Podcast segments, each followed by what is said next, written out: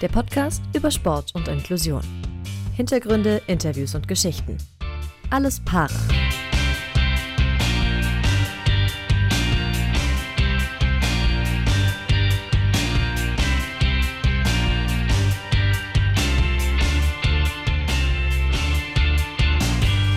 Willkommen zurück auf dem Kanal von Alles Para. Es gibt natürlich neuen und frischen Content. Wir haben in der aktuellen Folge vom Team Deutschland Paralympics Podcast mit dem Welt- und Europameister im Zeitfahren 2023, Matthias Schindler, gesprochen, der natürlich fast schon das klare Ziel für Paris hat, Goldmedaille.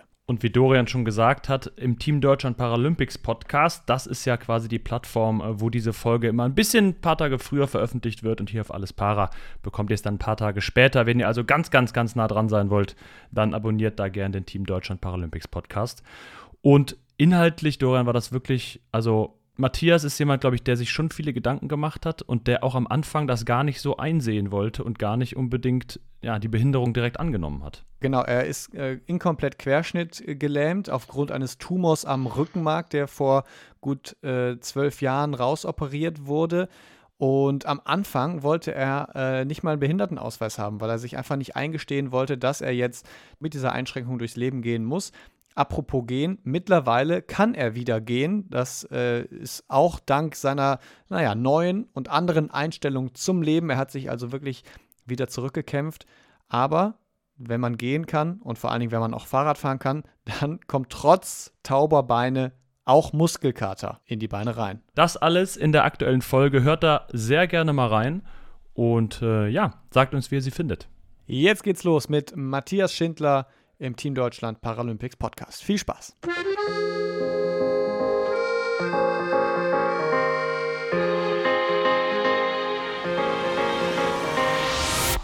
Jetzt kann ich sagen, dass mein Leben trotz Schwerbehinderung mehr Qualität hat als vorher. Und das ist auf eine gewisse Art und Weise schön und auf eine gewisse Art und Weise auch irgendwie tragisch.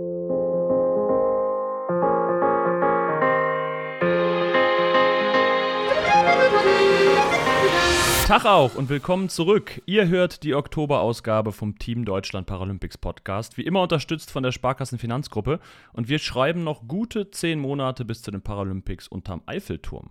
Wir, also Philipp Wegmann, den habt ihr gerade gehört, und ich, Dorian Aust, sprechen heute mit einem, der sehr, sehr, sehr wahrscheinlich dabei sein wird. Matthias Schindler, Paracycler, der in diesem Jahr, das kann man schon so sagen, endlich Weltmeister geworden ist. Glückwunsch nochmal dazu. Dreimal warst du vorher schon Vize-Weltmeister da ja, hat es jetzt endlich geklappt. Das war wahrscheinlich schon so eine Erlösung, oder? Ja, hallo Philipp, hallo Dorian.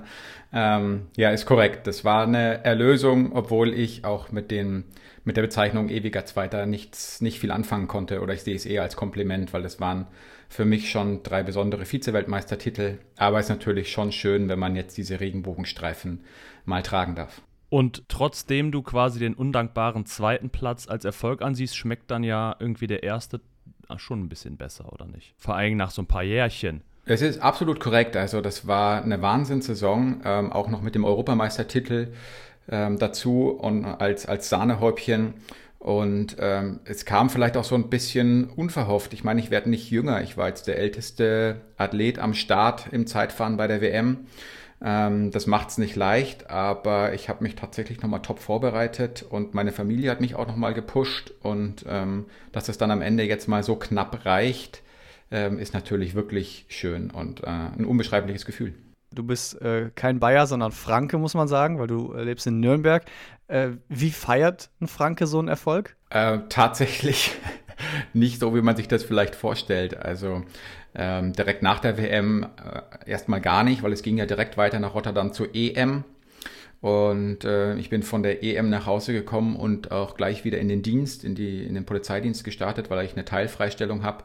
Und eigentlich so richtig gefeiert haben wir jetzt vielleicht beim, beim Club der Besten so ein bisschen mit der, mit der Familie, die dabei war.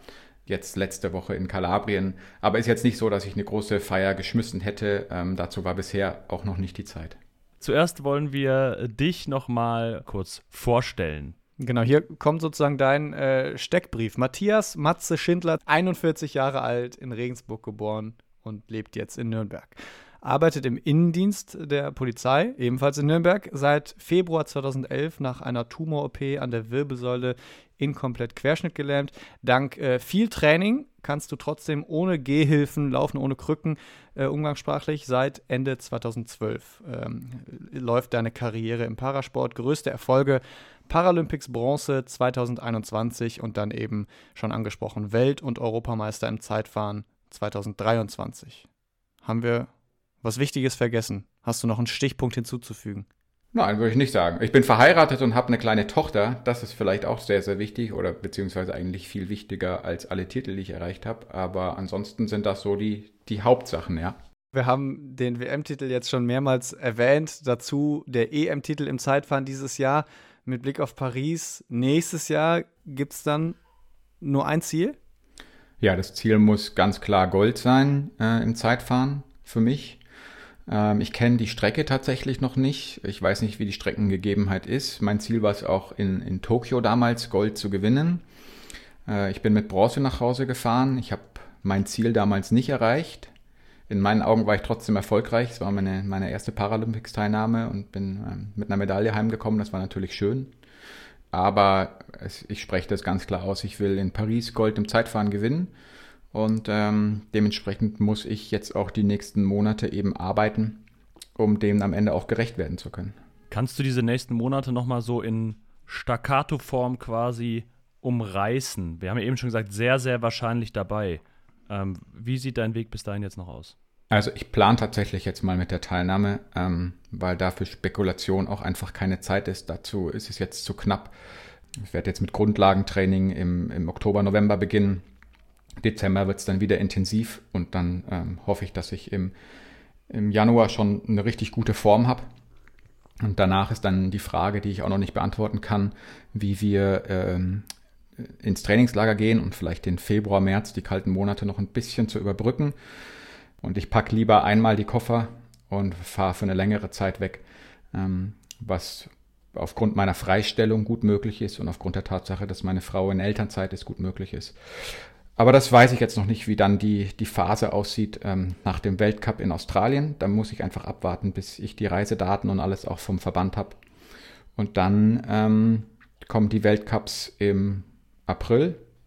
Wird wohl einer in Italien sein und einer in Belgien.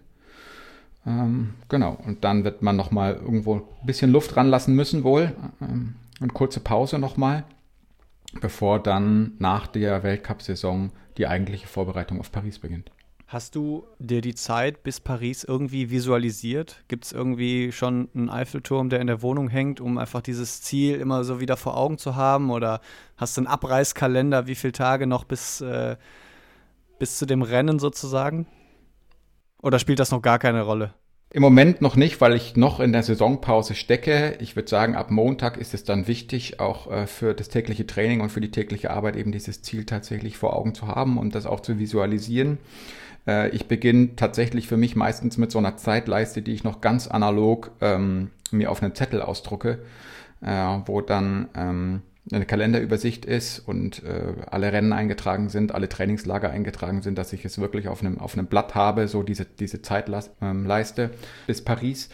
Ähm, wie gesagt, da fehlen mir einfach noch ein paar Daten, um das genau zu planen. Aber das ist auch was, was ich jetzt im Herbst angehen möchte. Also das muss, für mich muss das einfach auch vor Weihnachten dann schon stehen, dass ich genau weiß, wie dann die Monate, Wochen und Monate bis Paris aussehen. Du bist ja ein klassischer Zeitfahrer, also eigentlich immer einfach gegen die Uhr, bisschen gegen sich selbst. Das hast du eben schon gesagt, dass du natürlich viel so Grundlage jetzt anfängst und so weiter. Aber die Psyche ist da auch entscheidend. Was geht einem da immer so durch den Kopf eigentlich auf dem Rad? Hast du da bestimmte Strategien oder arbeitest du dafür auch im Vorfeld? Also, dass man, oder juckt dich das gar nicht und du fährst sowieso einfach immer die, die Kilometer runter? Nee, ich glaube, dass die Psyche äh, oder der Kopf im Zeitfahren wirklich entscheidend ist und ein entscheidender Faktor ist. Natürlich muss man auf dem Punkt austrainiert sein, aber man ist ja sich selbst überlassen. Ähm, man hat jetzt nicht ein, ein Feld oder ähm, eine Spitzengruppe, die irgendwie das Tempo vorgibt, wo man im Rennen reagieren muss, ähm, sondern man agiert vom Start bis zum Ziel nur und hat halt eben sehr viel Zeit, ähm, sich auch den Kopf zu zerbrechen, sage ich mal zwischendurch. Und ich glaube, dass mentale Stärke wirklich ein Faktor ist, ein, ein Selbstbewusstsein, ein Selbstvertrauen ähm, in die eigene Stärke und dass das am Ende ein, ein, großer Faktor ist, wenn ich eben nicht zweifle, wenn ich ähm, einfach auf meine eigenen Stärken vertraue und das nie, nie ein Faktor ist, egal wie die Umstände sind, wie die Rennsituationen sind, ich immer vom Bestmöglichen ausgehe ähm, und das bis zum Ziel auch so durchziehen kann, dann ist teilweise hat man gemerkt, dass dann auch noch mal mehr rauszuholen ist aus dem Körper, als er vielleicht in der Theorie auf dem Papier leisten kann von irgendwelchen Leistungstests oder irgendwelchen Daten, die man hat. Ähm, ist es dann schon möglich, eben noch mal ein, ein Quäntchen mehr rauszuholen am Ende. Das heißt, spielt Mentaltraining dann auch eine Rolle auf dem Weg nach Paris? Ja, auf jeden Fall. Also das ist ein Thema, wo ich mich äh, auch in meiner Freizeit gerne mit beschäftige. Zum einen halte ich, halte ich selbst Vorträge und gebe Coaching in dem Thema. Zum anderen ähm, im Sporthilfe-Club der Besten habe ich dieses, den Workshop Metallgiganten gleich wahrgenommen. Und das ist ein Thema, zu dem ich sehr gerne ähm, lese oder mir, mir Bücher besorge und lese und ähm, oder auch irgendwelche Clips auf YouTube oder sowas anschaue. Einfach ähm, ja, mich mit beschäftige. Gleichzeitig ist das auch ein, ein, Thema, wo ich mit meinem Trainer gut arbeite. Der, mein Trainer ist jetzt nicht einer, der mir nur die Trainingspläne sch äh, schreibt, sondern mir schon auch im mentalen Bereich zur Seite steht und mich immer wieder triggert. Gerade in, natürlich in den Situationen, wo es mal nicht läuft, ähm, wo die größten Learnings auch irgendwo rauszuziehen sind. Also würde sagen, dass ich mich schon damit beschäftige und auch weil ich mich damit beschäftige, äh, auch zum Beispiel zum Sport, Sportpsychologen gehe, äh, weil ich mich damit beschäftige, würde ich auch sagen, ist das eine große Stärke von mir geworden. Und ist er dann der Trainer quasi und meinetwegen der Sportpsychologe, dass die größten Unterstützer dann in diesen Trainingsphasen oder woraus ziehst du noch so eine, was, was brauchst du noch, um quasi die perfekte Vorbereitung zu haben? Äh, mein Umfeld zu Hause, würde ich sagen. Also so gut mein Trainer ist und so sehr ich ihn schätze und so freundschaftlich auch der Kontakt zu ihm ist, muss ich sagen, ist, würde ich sagen, als größten Supporter, auch was mentale Stärke betrifft, ist die Frau. Und mit der habe ich jeden Tag den Kontakt. Die hält mir den, den Rücken auch frei oder unterstützt mich, dass ich wirklich ähm, mein Training durchziehen kann ähm, und pusht mich immer wieder. Die ist die Erste, die es, die es mitkriegt, wenn ich mal den Kopf hängen lasse oder wenn es mal nicht so gelaufen ist oder wenn ich eine Phase habe, wo ich einfach ja, wo es einfach gerade schwierig ist, wo ich wieder Motivation finde, würde ich sagen, sie der, der, die Erste, die da, ähm, die das sieht und mich äh, wieder aufbaut. Also da will ich jetzt gar niemanden externen, keinen Coach, keinen Speaker, kein Buch der Welt irgendwie nennen, sondern das ist dann in dem Fall meine Frau. Unser Sponsor, die Sparkassenfinanzgruppe, äh, möchte das Thema Unterstützung äh, jetzt auch mal äh, nochmal auf eine andere Art und Weise äh, würdigen, nämlich mit der Aktion Vereinsheldinnen.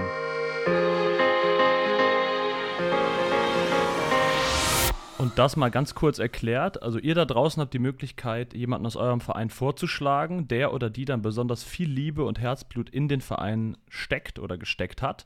Ab dem 16. Oktober könnt ihr eure VereinsheldInnen vorschlagen. Den drei Gewinnerinnen und Gewinnern winkt eine Reise inklusive Begleitperson nach Paris. Also schlagt mal fleißig vor, äh, wenn ihr da jemanden kennt und äh, schreibt Vorschläge. Link dazu findet ihr natürlich in unseren Show Notes und deshalb auch an dieser Stelle nochmal ein Dank an die Sparkassen Finanzgruppe, die ja auch, wie ihr wisst, äh, diesen Podcast hier unterstützt. Und überall in Deutschland stehen die Sparkassen an der Seite der Menschen und ermöglichen ihnen die wirtschaftliche und soziale Teilhabe. Im Sport engagieren sie sich jährlich mit rund 90 Millionen Euro für Vereine, das deutsche Sportabzeichen, die Eliteschulen des Sports und für die Athletinnen und Athleten vom Team Deutschland Deutschland und eben auch vom Team Deutschland Paralympics. So schaffen die Sparkassen und ihre Verbundpartner viele große Momente im Breiten wie im Spitzensport. Und warum? Weil es um mehr als Geld geht. Wir haben jetzt gerade über die Vereinsheldinnen gesprochen. Hast du, hättest du einen Vereinshelden, den du da äh, einreichen kannst? Also ich muss sagen, bei uns ähm, ähm, bayerischen Verband macht Franz Zissler mit weit über 70 Jahren einen wirklich tollen Job ähm, und hängt sich da rein, um für uns Sportler das Maximum rauszuholen. Also wenn mir jetzt einer, ohne, ohne zu überlegen, äh, wenn ich da einen ähm, wählen würde, wäre es äh, Franz Zissler vom BVS Bayern und vom BSV München. Was macht er genau? Naja, der kümmert sich eben um die Bezuschussung, um unsere Förderung, um die Trainingslager, der bucht die Hotels, der bucht die Flüge. Also kümmert sich darum, dass die Unterschriften am Ende gesammelt werden, läuft uns Sportlern teilweise nach. Ähm, genau, muss sich mit uns rumärgern, um äh, eigentlich nur, um uns ähm, bestmöglichen Support zu bieten. Also das ist schon wirklich super Job, den er da macht, ehrenamtlich. Aber bist du einer, dem man hinterherrennen muss? Ich hätte jetzt so gesagt und gedacht, so wie wir dich kennengelernt haben und äh, Stereotyp als Polizist, dass du äh, sehr organisiert und strukturiert bist und ähm, ich sag mal nichts vergisst. Ich hoffe, dass das so ist. Also da müsste man jetzt den Franz Zissler fragen. Ich glaube tatsächlich, dass äh, ich noch nichts vergessen habe oder er mir noch nicht nachlaufen musste. Mir fällt zumindest jetzt nichts ein, aber da bin ich jetzt sehr, da müsste man äh, externe Menschen fragen, ob das so ist. Nein, ich bin natürlich hier auch als bayerischer Beamter. Ja, Unterschriften und Papier und Durchschläge ist voll mein Ding. Also es muss alles seine Ordnung haben. Wir wollen noch mal kurz jetzt einen Zeitsprung machen und relativ in Anführungszeichen brutal mal kurz durch äh, den Teil im Jahr 2010 fräsen, denn da bekommst du die Diagnose Krebs, denkst dann ein halbes Jahr drüber nach, ob du die OP machen sollst, machst sie und wachst dann mit inkompletter Querschnittslähmung auf. War dir das Risiko der OP so bewusst und deshalb hast du auch diese Bedenkzeit quasi dir genommen? Nein, also die, die Diagnose war, ich habe einen Tumor im Rückenmark man wusste zu dem Zeitpunkt nicht, ähm, ob gut oder bösartig. Man ist von gutartig ausgegangen. Also die Diagnose war vermutlich ein gutartiger Tumor im Rückenmark. Und die Bedenkzeit war deswegen so lang, weil ähm, ich nicht wusste, wie man damit umgeht. Ich habe diese Bilder, äh, diese MRT-Bilder in, in ganz Deutschland zu Spezialisten geschickt und viele Ärzte, viele Meinungen. Also manche haben gesagt, auf keinen Fall operieren lassen, äh, nicht das Rückenmark öffnen. Ähm, aber ein Großteil der Ärzte hat mir eben schon dazu geraten, den Tumor entfernen zu lassen, weil der Tumor BWK 9 bis 11 eben mit 3 cm Länge schon so groß war, dass er die Nerven sehr stark zusammengequetscht hat und es, man davon ausgehen musste, dass der Tumor den Nerv irgendwann zerstört und man dann durch eine OP einen zerstörten Nerv nicht mehr reparieren kann. Man kann eben durch eine OP immer nur den Zustand erreichen, eigentlich, den man vor der OP hatte. Und zu dem Zeitpunkt, wo ich die Diagnose bekommen habe, habe ich noch keinerlei Ausfallerscheinungen gehabt. Also ich konnte noch alles machen. Ich habe mich gesund gefühlt, trotz Tumor. Und so war die Wahrscheinlichkeit einfach am größten, ähm, dass es auch nach der OP so sein wird. Also das war der eine Step, erstmal herauszufinden, OP ja, OP nein. Und der zweite Step war dann eben, von wem lasse ich mich operieren. Auch nicht ganz leicht gewesen, da eine Entscheidung zu treffen. Weil ich als Privatpatient auch oft das Gefühl hatte, dass jeder mich um jeden Preis operieren wollte. Das ist auch eine Erkrankung, die natürlich nicht so oft vorkommt und ähm, die Spezialisten auf dem Gebiet ähm, mir oft das Gefühl gegeben hatten, vielleicht tue ich ihnen da Unrecht, ich sage, sie haben mir das Gefühl gegeben, sage ich jetzt nicht, dass es tatsächlich so war oder gewollt war, dass sie um jeden Preis diejenigen sein wollten, die mich operieren wollten und teilweise mir vorgeschlagen haben, hey, wir können dich gleich morgen, wir planen das alles, können dich gleich morgen hier operieren. Und insofern war das schon auch ein Prozess herauszufinden, ähm, wer ist tatsächlich der beste ähm, Ansprechpartner hier für mich. Und letztendlich habe ich mich dazu entschlossen, mich in München operieren zu lassen am 11.02.2011. Und äh, letztendlich war der, der Tumor mit gesundem Nervengewebe verwachsen. Ähm, das konnte man vorher nicht sehen. Es konnte nicht der komplette Tumor aus meinem Rückenmark entfernt werden. Ich habe heute noch Resttumor im Rückenmark drin. Glücklicherweise hat sich dann bei der pathologischen Untersuchung herausgestellt, dass es ein gutartiger Tumor ist, ein Subependymom. Dieser soll nicht mehr wachsen, wenn er mal operiert wurde. Äh, aber letztendlich wurden dennoch durch die Operation die Nerven in meinem Rückenmark beschädigt. Und ähm, als ich aus der Narkose aufgewacht bin, habe ich erstmal meine Beine ab der Hüfte abwärts nicht mehr gespürt.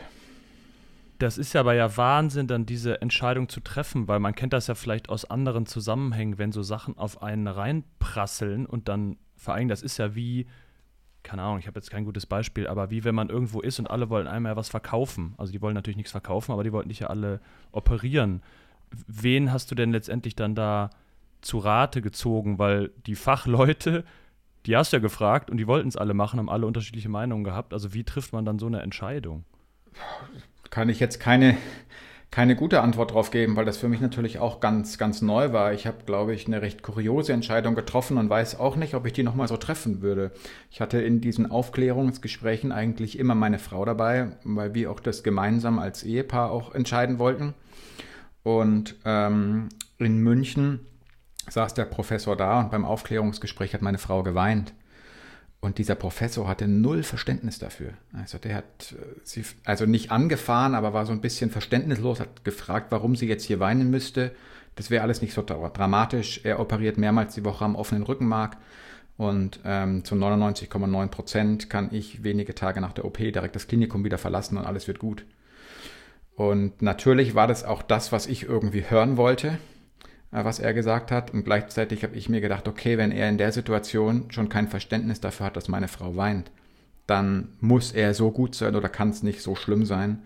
Und ich wollte ja nicht den charakterstärksten Menschen oder den verständnisvollsten Arzt, sondern ich wollte den, der fachlich am besten ist. Und deswegen habe ich gesagt, alles klar, ja, wir werden nie Freunde, aber du sollst mir den Tumor aus dem Rückenmark operieren. Also damals habe ich diese Entscheidung getroffen, weil er mir das Gefühl gegeben hat, durch die Art und Weise, wie er wie er reagiert hat, dass er wirklich der Beste auf dem Gebiet ist. Mhm. Gute zehn Jahre später bist du jetzt in der Weltspitze im Pararadsport. Ähm, aber damals wolltest du zunächst mal nicht mal einen Behindertenausweis haben, weil du, glaube ich, mit der gesamten Situation erstmal überfordert warst. Kannst du dich so an, in, diese, in diese Anfangsphase äh, noch, noch gut dran erinnern? Ja, ich kann mich sehr gut daran erinnern. Ähm, da helfen mir auch die Vorträge, die ich halte, dass, dass ich das nicht vergesse, weil ich immer wieder darüber spreche. Ich glaube, das ist auch ein Verarbeitungsprozess natürlich, darüber zu sprechen. Äh, ich bin am Anfang tatsächlich auch in ein Loch gefallen. Das war für mich brutal schwierig. Ne? Also an dem Tag vor der OP konnte ich noch alles machen. Am Tag nach der OP habe ich aufs Knöpfchen gedrückt. Die Pflegerin kam, hat mich sauber gemacht, wenn ich aufs Klo musste. Also es war einfach bitter. Ich lag 24 Stunden am Tag. Ich habe einen wunden Rücken bekommen, habe eine Spezialmatratze bekommen zum Liegen. Also es war alles es war einfach nicht leicht und ähm, dann nimmt man ja schon erstmal so ein bisschen diese Opferrolle an. Und das ähm, muss man dann auch irgendwie schaffen, das wieder eben abzulegen und da, um da rauszugehen. Also ich wollte den Behindertenausweis am Anfang nicht haben, weil ich es einfach nicht akzeptieren wollte, dass ich schwerbehindert bin. Und ich glaube, dass das mittlerweile einer meiner Stärken ist, diese eine Akzeptanz mitzubringen. Also auch Dinge akzeptieren zu können, die ich nicht gut finde. Also ähm, es war allerdings ein Prozess, das war nicht was, was von jetzt auf gleich funktioniert hat, sondern das waren viele Learnings in, in dieser Zeit, in der Reha-Zeit. Und ich habe akzeptiert, dass ich schwerbehindert bin. Und ähm, das heißt noch lange nicht, dass ich es gut finde. Aber nur wenn ich es akzeptiere, hadere ich nicht mehr damit und es ist jetzt nichts, was mir Lebensqualität raubt. Und ähm, diese Akzeptanz mitzubringen für Dinge, die man nicht gut findet, hilft dann, dann ja auch in anderen Bereichen, wenn Covid da ist, wenn man Masken tragen muss, dann kann man einfach Dinge akzeptieren und regt sich nicht darüber auf. Ähm, und diese Akzeptanz hat dann eben auch dazu geführt, dass ich irgendwann das akzeptiert habe und gesagt habe, okay, ich bin schwerbehindert, ich äh, beantrage einen Schwerbehindertenausweis. Das hätte vielleicht auch eher kommen können damals, aber es war, wie gesagt, für mich ein, ein Prozess des Lernens auch. Wir haben mit einer Person mal kurz gesprochen, die im wahrsten Sinne des Wortes äh, jeden deiner Schritte begleitet hat und die gesagt hat, dass es da vielleicht schon so einen kleinen Moment gab, äh, der dir so ein bisschen, also wo es so ein bisschen Klick gemacht hat in dem Prozess. Ja, und mental war es natürlich dann auch irgendwann so, dass ein guter Freund ähm, zu ihm gesagt hat, dass sein Schicksalsschlag nicht nur Matze betrifft, sondern eben auch sein komplettes Umfeld. Und ich glaube, das hat Matze wachgerüttelt. Also das war für uns alle sehr, sehr wichtig, dass der Freund das angesprochen hat. Und ab da hat es bei Matze Klick gemacht und hat dann auch gesagt, okay, er möchte nicht nur für sich, sondern eben auch für seine Frau, für mich und auch für seine Familie gucken, dass er eben in den bestmöglichen Zustand wiederkommt und möchte sein Leben nicht einfach vergeuden, sondern das Beste draus machen, was er eben jetzt aus der Situation machen kann. Du hast sie natürlich erkannt und sie hat es auch fast selbst gesagt. Deine Fra Ehefrau äh, Sief war das. Das dann vielleicht so der Moment, wo es Klick gemacht hat? Dieses Gespräch? Auf jeden Fall. Und ähm, das zeigt für mich auch immer wieder, dass, dass Beziehungen im Leben einfach das Allerwichtigste sind, wie wir miteinander umgehen. Freundschaften sind, sind so, so wichtig. Ähm, denn der Kumpel, der Saufkumpel, der Arbeitskollege, der, zu dem man vielleicht keine Herzensbeziehung hat, der sagt einem sowas nicht der spricht einen nicht auf die eigenen Fehler an, der korrigiert einen nicht und das macht für mich schon Freundschaft auch aus und ähm, dass jemand in so einer Situation, ähm, wo ich auch wirklich gelitten habe, dann zu mir kommt und sagt, hey, es geht hier nicht nur um dich. Ähm, das war für mich einfach Gold wert und das ist natürlich absolut richtig. So ein Schicksalsschlag betrifft nie nur einen selbst, er betrifft immer das soziale Umfeld. Ähm, alle haben gelitten, die gesehen haben, was mit mir passiert. Ich war aber der Einzige, der aktiv auf diese Situation Einfluss nehmen konnte. Ähm, während alle anderen um mich herum eigentlich ohnmächtig zugucken mussten, was mit mir passiert. Und wenn ich jetzt nicht aufstehe und vorangehe und versuche, ähm, das Beste aus der Situation zu machen, dann wird sich für alle anderen ähm, um mich herum in meinem sozialen Umfeld auch nichts ändern. Und das war schon der Moment, wo ich gesagt habe, alles klar, ähm, ich will vorangehen, ähm, ich will diese Opferrolle nicht an, annehmen ähm, ich will das Beste aus meinen Möglichkeiten rausholen und ähm, es war ein langer Prozess und jetzt kann ich sagen, dass mein Leben trotz Schwerbehinderung mehr Qualität hat als vorher. Und das ist auf eine gewisse Art und Weise schön und auf eine gewisse Art und Weise auch irgendwie tragisch, weil ich mir über viele Dinge auch einfach jetzt ähm, oder ein anderes Bewusstsein entwickelt habe für, für Gesundheit, für Zeit, für Erfolg, ähm, für einfach Beziehungen, für so viele Dinge jetzt ein anderes Bewusstsein habe und das eben nur daher kam, dass ich da durchgehen musste. Das war ein Turning Point auf jeden Fall. Dieses äh, neue und äh, andere Bewusstsein, was du gerade ansprichst, das hast du dir natürlich hart erarbeitet, vielleicht äh, auch erkämpft. Und ähm, ja, vielleicht hat sich da irgendwann sogar das Blatt so ein bisschen gewendet, äh, dass du mit deiner ja, positiven Herangehensweise am Ende sogar dein Umfeld inspiriert hast. Er schaut wirklich auf die Dinge, die möglich sind, die noch funktionieren, die gut sind und nicht auf die Dinge, die eben nicht mehr funktionieren, die er nicht mehr kann sein Blickwinkel ist einfach wirklich bewundernswert, finde ich. Sein Glas ist einfach immer halb voll und nicht halb leer. Und das hat mich damals auch so ein bisschen mit rausgezogen. Es hat mir extrem geholfen, da auch einfach mal einen anderen Blickwinkel zu bekommen. Das macht er tatsächlich bis heute und das finde ich einfach wirklich sehr beeindruckend und zieht auch sein Umfeld mit damit. Deine Frau Sief nochmal zu dir und deiner positiven Denkweise, ähm, die dir einfach ja auch geholfen hat, den Schritt eben aus, aus dem Rollstuhl so aufs, aufs Fahrrad zu machen. Ja, es ist äh, jetzt für mich sehr emotional, so meine Frau natürlich über mich sprechen zu hören. Bin ich nicht darauf vorbereitet gewesen und es freut mich natürlich sehr, weil am Ende ist es das, was, was zählt. Nicht, welche Medaillen wir im Leben gewinnen, welche Titel wir bekommen, wie schauen unsere Beziehungen aus. Das ist, glaube ich, das Wichtige und insofern gibt, ähm, geben diese Beziehungen, meine, meine Familie, meine Freundschaften, äh, vor allem auch meine Ehe, ähm, diesen Medaillen auch ähm, noch einen besonderen Wert mit. Ähm, ja, ich habe so einen Slogan, der heißt, ob ich ein Sieger bin, hängt nicht vom Ergebnis ab. Und ich glaube, das, das zeigt es nochmal ganz, ganz ähm, deutlich, dass es so viel Wichtigeres gibt als am Ende eben auch das Ergebnis. Und ähm, wenn man die Dinge eben, eben richtig angeht und richtig priorisiert ähm, und dass man dann trotzdem Weltmeister werden kann, das habe ich, glaube ich, dieses Jahr gezeigt und das, das freut mich. Aber eben das andere drumherum, über die Dinge, die wir gerade gesprochen haben, die geben dem Ganzen am Ende auch einen Wert. Sehr schöne Botschaft. Die geben, die geben wir so einfach nach draußen. Genau so. Bei Querschnittslähmung denken viele Menschen immer erst an den Rollstuhl. Äh, du sitzt auf einem, ich sag mal, ganz normalen Fahrrad, nicht äh, im Handbike. Ähm, du kannst ohne Krücken gehen, das haben wir eingangs schon gesagt, äh, weil deine Beine, ich sag jetzt mal in Anführungsstrichen, nur taub sind und du ja mit einer visuellen Rückmeldung äh, die steuern kannst und eben ganz normal in Anführungsstrichen äh, durchs Leben gehen kannst. Das musst du mal erklären, wie das äh, genau funktioniert. Also zum einen muss ich mal kurz noch erwähnen, dass ich glaube, dass ich da gar nicht so viel dafür kann. Ähm, es ist, denke ich, einfach die Nuance an dem Nerv, der entweder beschädigt ist oder noch funktioniert. Ähm, bei mir ist es tatsächlich so, dass meine Beine ab der Hüfte taub sind. Ich bekomme keinerlei Feedback aus den Beinen. Ich weiß nicht, wo meine, meine Beine stehen, wie meine Kniewinkel sind, wie die, die Knöchel stehen. Ähm, ich kriege kein Feedback. Ähm, ich saß am Anfang eben auch einfach im, im Rollstuhl deswegen, weil ich es nicht handeln konnte. Ich konnte am Anfang nicht mal sitzen. Ich habe mich mittlerweile einfach an diese Taubheit gewöhnt. Es ist, äh, muss man sich vorstellen, wie man einen eingeschlafenen Arm oder ein eingeschlafenes Bein hat und das einfach nie wieder aufwacht, dann wird das Normalität. Ich weiß nicht mehr, wie sich ein normales Bein anfühlt. Das ist einfach zu lange her.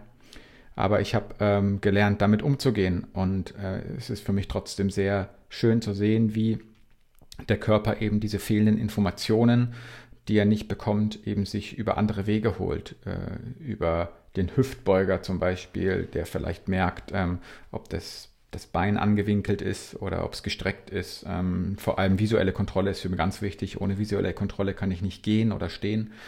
Und ähm, im Endeffekt habe ich das Laufen auf eine andere Art und Weise gelernt. Ich laufe nicht mehr so, wie das eigentlich von Gott gedacht war, sondern ähm, es ist jetzt jeder, jeder Schritt, alles führe ich aktiv aus. Ähm, also so dieses einmal in der Früh joggen gehen, um den Kopf frei zu kriegen, das geht nicht, weil für mich tatsächlich Laufen mental anstrengend ist, eine Anforderung ist.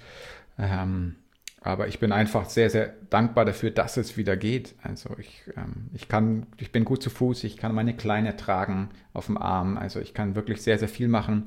Ich habe das Radfahren auf normalen Fahrrad wieder gelernt. Ich brauche, klar, ich brauche Klickpedale. Ohne Klickpedale würden meine, meine Beine, meine Füße von den Pedalen rutschen. Ich könnte die nicht draufhalten. Aber im Radrennsport ist es eh gang und gäbe, mit Klickpedalen zu fahren. Ich muss halt an meinem täglichen ähm, normalen Stadtrad habe ich eben auch einfach Klickpedale dran und habe so Sneaker mit, mit, ähm, mit Cleats, mit denen ich dann fahren kann und bin dankbar, dass das funktioniert. Als ich gestartet bin, äh, bin ich tatsächlich mit einem Dreirad gefahren. Das war das erste Mal, dass ich Fahrrad gefahren bin, war ein Dreirad. Ähm, aber mittlerweile komme ich mit einem ganz normalen Fahrrad zurecht und glaube, ich bin jetzt auch nicht wirklich langsam.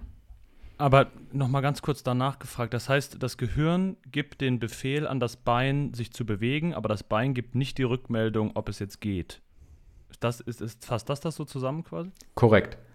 Ich glaube, die Kommunikation, das kann man ja messen, die Kommunikation vom Kopf nach unten, die funktioniert so wie bei einem nicht behinderten Menschen. Nahezu, nahezu. Aber zurück kommt gar nichts. Also ich weiß nicht, was unten passiert. Und ähm, insofern ist es für mich schon, ähm, es war wie ein neues Learning, auch dann ein Vertrauen zu entwickeln, ähm, dass wenn ich den Schritt auf der Treppe mache, dass der Fuß sich dann auch dahin setzt. Aber für mich ist im Endeffekt, wenn man das Treppensteigen jetzt mal sieht, ist für mich ähm, jede Stufe auf einer Treppe die erste Stufe, die ich wieder anvisualisieren muss. Jetzt ein nicht behinderter Mensch, der ähm, nimmt die erste Treppenstufe und den Rest macht der Körper automatisch. Kann man sich auf dem Weg nach oben Instagram Stories auf dem Handy anschauen oder sowas. Das funktioniert bei mir nicht. Man muss sich das so vorstellen, es ist eher so, wie wenn ein nicht behinderter Mensch im, im Wald Naturstufen irgendwo hochläuft, wo jede Stufe anders ist. Da muss sich auch ein nicht behinderter Mensch konzentrieren, um nicht zu stolpern, wenn jede Stufe eine andere Länge, eine andere Höhe hat. Ähm, genau, ich muss mich auf jede neu konzentrieren und so ist es halt eben bei jedem Schritt auch. Aber ich komme damit gut klar. Es gibt halt keinen Automatismus. Das heißt, für mich ist der Winter, wenn es glatt und rutschig wird, ähm, ist für mich schwierig, weil ich eben, wenn ich, wenn ich rutsche oder wenn ich stolper, nicht irgendwie einen automatischen Ausfallschritt mache, sondern dann, ähm, das ist immer recht abenteuerlich. Also ich muss relativ vorsichtig in meiner Umwelt unter, unterwegs sein, würde ich sagen. Jetzt mal das Szenario, äh, nachts kurz auf Toilette gehen. Äh, musst du dann auch entsprechend irgendwie das Licht anmachen, damit du sehen kannst, wo trittst du hin? Oder würde sowas jetzt in den eigenen vier Wänden dann auch ja, mehr oder weniger automatisiert funktionieren? Also, nee, ich muss was sehen. Wir haben tatsächlich, unser, unser Schlafzimmer ist jetzt nicht stockdunkel abgedunkelt und ich habe so eine kleine, so eine kleine ähm, LED-Lampe am, am Nachttisch, eine batteriebetriebene. Ähm, und die geht auch immer mit auf Reisen. Ähm, das heißt, ich muss nie irgendwie das große Licht anmachen oder jemanden wecken. Es reicht, wenn ich einfach äh, ein bisschen was sehe und weiß, wo der, wo der Horizont ist. Wo, ich muss wissen, wo ich mich im Raum befinde. Also komplette Dunkelheit funktioniert nicht. Aber ähm, sag mal mal so, das ist schon relativ einfach ähm, irgendwo auszugleichen, denn dass es wirklich mal so stockdunkel ist, dass man die eigene Hand nicht von den Augen sieht, das, das haben wir eigentlich oder das vermeiden wir zu Hause einfach. Du hast das Radfahren gerade eben schon so ein bisschen erklärt mit Klickpedalen. Das heißt wahrscheinlich, interessant wird es da vor allen Dingen dann an der Ampel im Straßenverkehr, wenn man ausklickt, wenn man jetzt nichts hat, wo man sich mit der Hand irgendwie festhalten kann oder so, dass man da sich wirklich konzentriert. Und dann mal aber ganz stumpf gefragt, wie ist das denn mit Muskelkater zum Beispiel? Ja, den spüre ich leider. Den, den spürst du. Das ist, ja, das ist, ich, also bei mir ist es eher sogar noch umgekehrt. Ich würde sagen, ich habe immer schlechte Beine. Also meine Beine fühlen sich immer übersäuert und schlecht an. Es gibt nicht den Tag, dass ich sage, oh Mann, jetzt habe ich aber, meine Beine sind richtig gut. Ähm, insofern ist für mich auch ähm, das wattgesteuerte Training ist für mich wirklich, wirklich ähm, ein großer Vorteil, dass ich, dass ich sehe, kann ich die, kann ich die Leistung gerade bringen, der, den Druck überhaupt bringen, weil ich das sonst nicht abschätzen könnte, wie, wie sind meine Beine beieinander. Und ähm, das, ja, das, das spüre ich, das, die, die Frage werde ich oft gestellt. Leider spüre ich Muskelkater und es ist eher so, dass ich mich ständig ermüdet und platt fühle. Also ich habe ständig das Gefühl, meine Beine bräuchten eigentlich mal eine Pause. Aber so ist es halt nicht. Bevor wir langsam so zum Ende äh, dieser Folge kommen, wollen wir noch äh, kurz einen kleinen Tipp in Sachen Podcast loswerden. Und zwar geht es um unseren Partner-Podcast, den Team Deutschland Podcast. Da nehmen die Athletinnen und Athleten aus dem olympischen Bereich dann den äh, äh Mittelpunkt ein. In der aktuellen Folge ist Tischtennisprofi Dang Chiu zu Gast. Er spricht über seine Gefühlswelt auf der Road to Paris und den Balanceakt äh, zwischen Teamplayer sein, aber eben auch Einzelsportler im Tischtennis man könnte jetzt sagen, aus Sympathiegründen, hey, ich gönn's dem anderen mehr, aber am Ende ist es, wir sind Leistungssportler und ähm, am Ende ist es ja, wie es Wort auch schon sagt, ähm, Leistung ist alles und äh, man muss da auch einfach ähm, ehrlich und ehrgeizig genug sein. Ich meine, es würde ja allen so gehen, sonst wäre ich im falschen Beruf äh, gelandet. Und niemand Geringeres als Timo Boll höchstpersönlich hat Dang Chu als einen Tischtennis-Verrückten bezeichnet. Und das will dann auch schon was heißen. Also hört da gern mal rein und folgt dann auch auf allen Kanälen Jetzt vor allen Dingen, wo es auch immer, immer schneller auf Paris zugeht.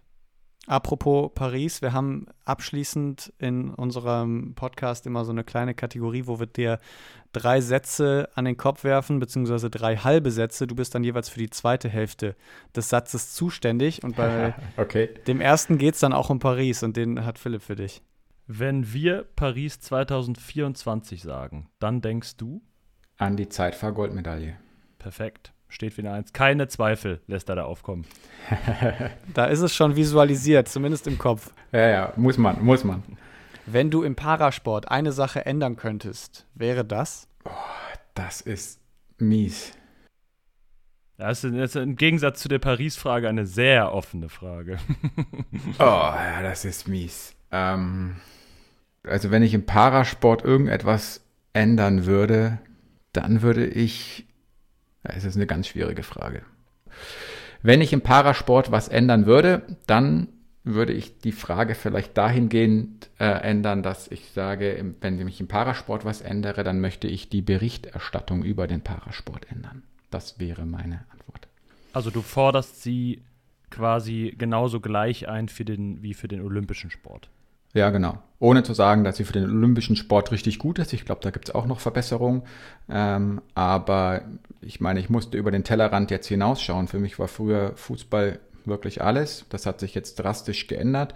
Ich habe viele neue, tolle Sportler kennenlernen dürfen, sowohl im olympischen als auch im paralympischen Bereich und würde mir einfach auch wünschen, dass ähm, da eine andere Berichterstattung stattfindet. Zur letzten Frage oder zum letzten Satz immer schwierig für die Person selbst zu beantworten, aber das ist halt gefordert. Äh, dein geheimes Talent abseits des Sports ist? Ich kann vieles, aber nichts so richtig gut, würde ich sagen. Ich kann alles immer so ein bisschen außer Zeit fahren, aber abseits des Sports, ähm, mein Geheimnis. Jetzt guckt er an die Decke und denkt nach. Bierpong spielen. Das weiß ich seit dem Sporthilfeclub der Besten. Fragt Markus Rehm. Ich bin, das ist mein geheimes Talent. Also gibt es, glaube ich, keinen besseren. Bierpong spielen ist mein Ding. Hast du das denn da auch erst selbst entdeckt, dieses Talent? Äh, ich habe das in meinem Leben noch nie gespielt, aber wurde dann äh, irgendwie kurzerhand in den Pool, das wurde im Pool gespielt, auf der Poolparty. Dann wurde kurzerhand dazu gerufen und ich hatte äh, äh, nur drei Versuche und konnte nur mit drei Versuchen mein Talent unter Beweis stellen. Aber zwei waren klar drin und einer ist auf die Kante gesprungen. Also ich habe in meinem Leben drei Bälle geworfen und zwei waren versenkt. Also ich glaube, das ist eine gute Quote. Ich glaube, das ist eine Quote, von der kann man nur träumen. ja, ist, ich weiß jetzt auch nicht, ob Bierpong paralympisch ist. Also auf jeden Fall würde ich mich, glaube ich, ich würde sofort umschulen. Also wird schwer, mich zu schlagen. Also auf jeden Fall irgendwas mit Hand-Auge-Koordination und Zielen. Ja. Bogenschießen. Das kriege ich hin. Darts. Sehr gut. Äh, vielen Dank, ja. Matthias Schindler. Paracycler, Zeitfahrweltmeister 2023 und äh, ja, heute bei uns im Gespräch und viel Erfolg auf dem Weg nach Paris. Ja, vielen Dank euch für die Zeit und für die Einladung zu eurem Podcast. Danke. Der Team Deutschland Paralympics Podcast meldet sich äh, dann in vier Wochen zurück mit einer neuen Folge. Spannende Geschichten aus der Welt des Parasports natürlich dann inklusive. Also hört bis dahin gerne in die bisherigen Folgen rein, lasst uns eine Bewertung da und ja, guckt auch äh, bei den Social Media Kanälen mal rein. Dorian Aust, den habt ihr gerade gehört, und ich, Philipp Wegmann, machen jetzt die Mikros aus. Also macht's gut und adieu. Ciao, ciao. Ciao.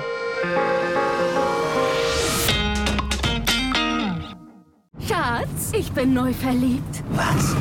Da drüben. Das ist er. Aber das ist ein Auto. Ja, eben. Mit ihm habe ich alles richtig gemacht. Wunschauto einfach kaufen, verkaufen oder leasen. Bei Autoscout24. Alles richtig gemacht. Wie baut man eine harmonische Beziehung zu seinem Hund auf? Puh, gar nicht so leicht. Und deshalb frage ich nach, wie es anderen Hundeeltern gelingt, beziehungsweise wie die daran arbeiten.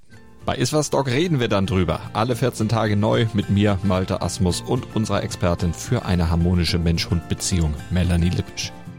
Iswas Dog? Mit Malte Asmus. Überall, wo es Podcasts gibt.